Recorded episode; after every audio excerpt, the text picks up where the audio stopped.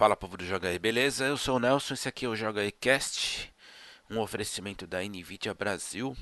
E antes de eu começar o vídeo de hoje, já quero pedir desculpas pela minha voz, porque como todo mundo sabe, quem me acompanha, eu tenho rinite e em São Paulo mudança de tempo brusca acontece a cada meia hora. E isso acaba com a minha com a minha respiração. Então, ontem eu não gravei, o Bruno fez um vídeo sobre jogo novo da Riot Inclusive convido quem não ouviu a ouvir ou assistir, quem for do YouTube, que ele explica direitinho sobre o jogo de cartas gratuito da Riot, bem legal. E ele gravou porque ontem eu estava ultra atacado, hoje eu estou um pouco melhor, mas ainda assim estou com essa voz profundamente anasalada. Então, desculpas aí para quem estiver só ouvindo, porque deve estar tá difícil. Mas enfim, vamos que vamos. Então, para começar no vídeo de hoje, é uma notícia muito legal para quem for usuário de PlayStation 4. A Sony divulgou uma iniciativa chamada Play at Home, que é para incentivar as pessoas a permanecerem em casa. E eles vão liberar alguns jogos gratuitos. A Sony vai liberar então amanhã, terça-feira, dois jogos gratuitos. E assim, não vai ser. Não é empréstimo.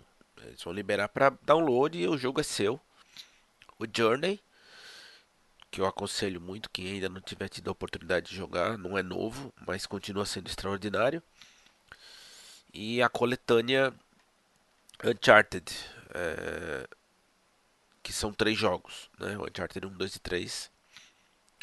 Então vai estar liberado a partir de amanhã para download. Achei muito bacana essa iniciativa. Segundo a notícia também, é, isso é global. A única diferença de fato vai ser na Alemanha e na China, que não vai ter acesso ao Uncharted e a troca vai ser feita por Kinect 2, o que significa dizer que o resto do mundo teve um pouco mais de sorte. A segunda notícia é para os fãs de Phantasy Star Online 2, como eu.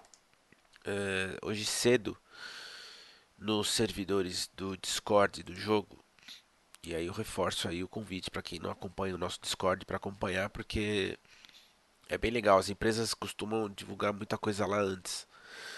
E hoje de manhã no canal oficial do Phantasy Star saiu uma, uma informação importante. É, o jogo, evidentemente, ainda não foi lançado oficialmente em território norte-americano, né? Ele ainda está em versão beta. Eu tenho jogado não com, com a frequência que eu gostaria, mas tenho jogado bastante. O jogo eh, no Oriente já já está disponível há um certo tempo, né?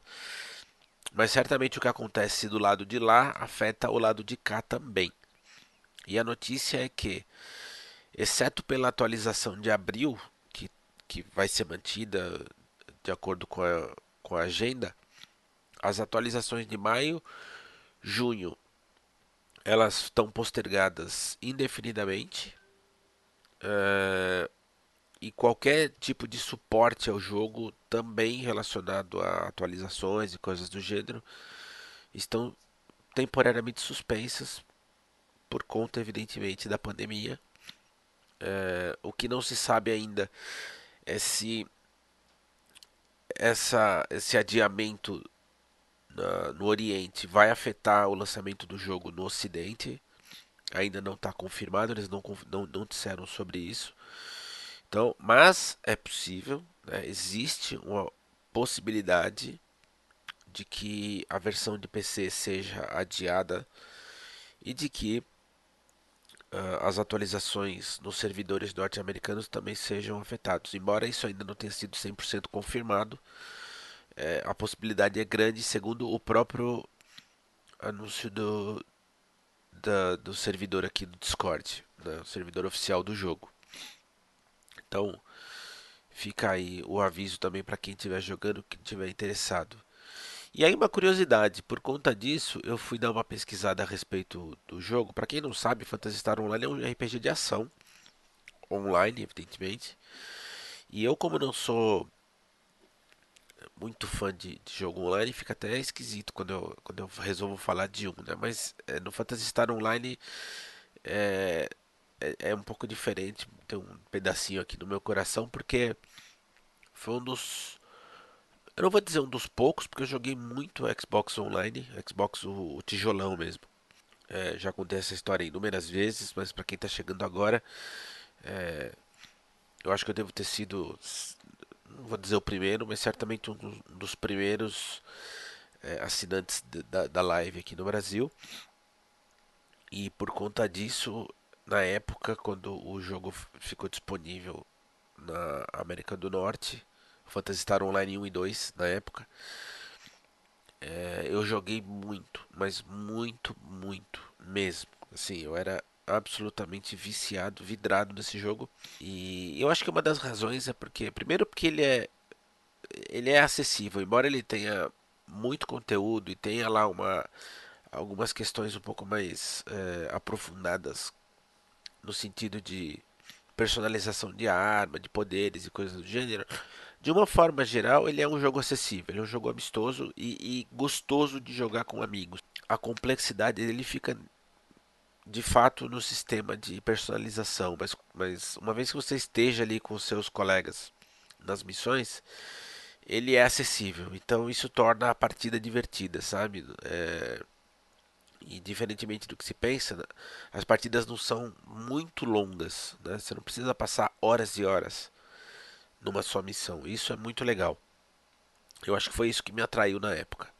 Além do fato, né, de ter é, recém-assinado um sistema online que já era muito, muito estável e que funcionava muito bem, inclusive no Brasil na época. É, quando eu digo funcionava no Brasil, é não existia oficialmente aqui, mas era possível assinar, né? Então eu lembro que eu me viciei muito rápido. E aí pesquisando sobre isso eu encontrei, olha só que coisa. Na época eu cheguei a fazer um guia para iniciantes do Phantasy Star Online que foi publicado na IGM Brasil em agosto de 2003. Olha isso. Porque retomando, como eu era um dos poucos que é, não só tinha o Xbox, mas que assinava a live, o acesso era bem restrito. Era, certamente eu não me recordo na época de outro jornalista ter o jogo. Então eu lembro de ter, ter feito essa matéria e encontrei um PDF aqui. Vocês estão vendo imagens do PDF da época. Coisa bizarra. Só pra lembrar como a gente tá velho, eu principalmente. Mas enfim, fica o recado aí se você curte, curtia ou pretende curtir uh, Star Online, vai ter esse pequeno atraso aí por conta da pandemia. Tá? E para fechar, eu queria deixar uma sugestão, vou deixar um link no, no YouTube, aqui na, na descrição do vídeo. Mas eu queria deixar uma sugestão para vocês visitarem o canal é, de uma moça chamada, o nick dela, né? Chama The Strange Rebel. Essa moça é uma simpatia e eu, eu a conheci pelo mesmo motivo pelo qual eu estou indicando a vocês. Ela, ela passou no teste para ser uma das vozes do Final Fantasy VII Remake, né? Embora ela seja atriz, mas pelo que eu entendi, eh, eu ainda não averiguei muito sobre o, o, o currículo dela, mas ela é atriz, ela estudou e tal. Mas ela essencialmente tem um canal em que ela faz gameplay, coisas do gênero, e ela uh, passou né, no teste de seleção para fazer uma das personagens do Final Fantasy Remake. E aí tem um vídeo dela contando sobre uh, o fato dela ter, ter sido uma das atrizes do jogo. E essa semana, ontem, anteontem, ela postou um trechinho dela testando o jogo, finalmente a versão final, no, no Twitter dela. E é uma graça, porque ela começa a chorar, ela se emociona, porque ela, ela é muito fã da série. E ela ficou emocionada. É, uma, é muito bonitinho o vídeo, então vou deixar aqui o link para que vocês conheçam essa moça também, porque vale, vale dar atenção para esse tipo de conteúdo. É muito legal. O nome dela mesmo é Brianna White e o canal Strange Rebel Gaming. Beleza? Então era isso que eu tinha para falar hoje. O JogaCast fica por aqui, oferecimento da Nvidia Brasil. Espero que eu volte amanhã com a voz melhor, sem rinite. Beleza? Tchau.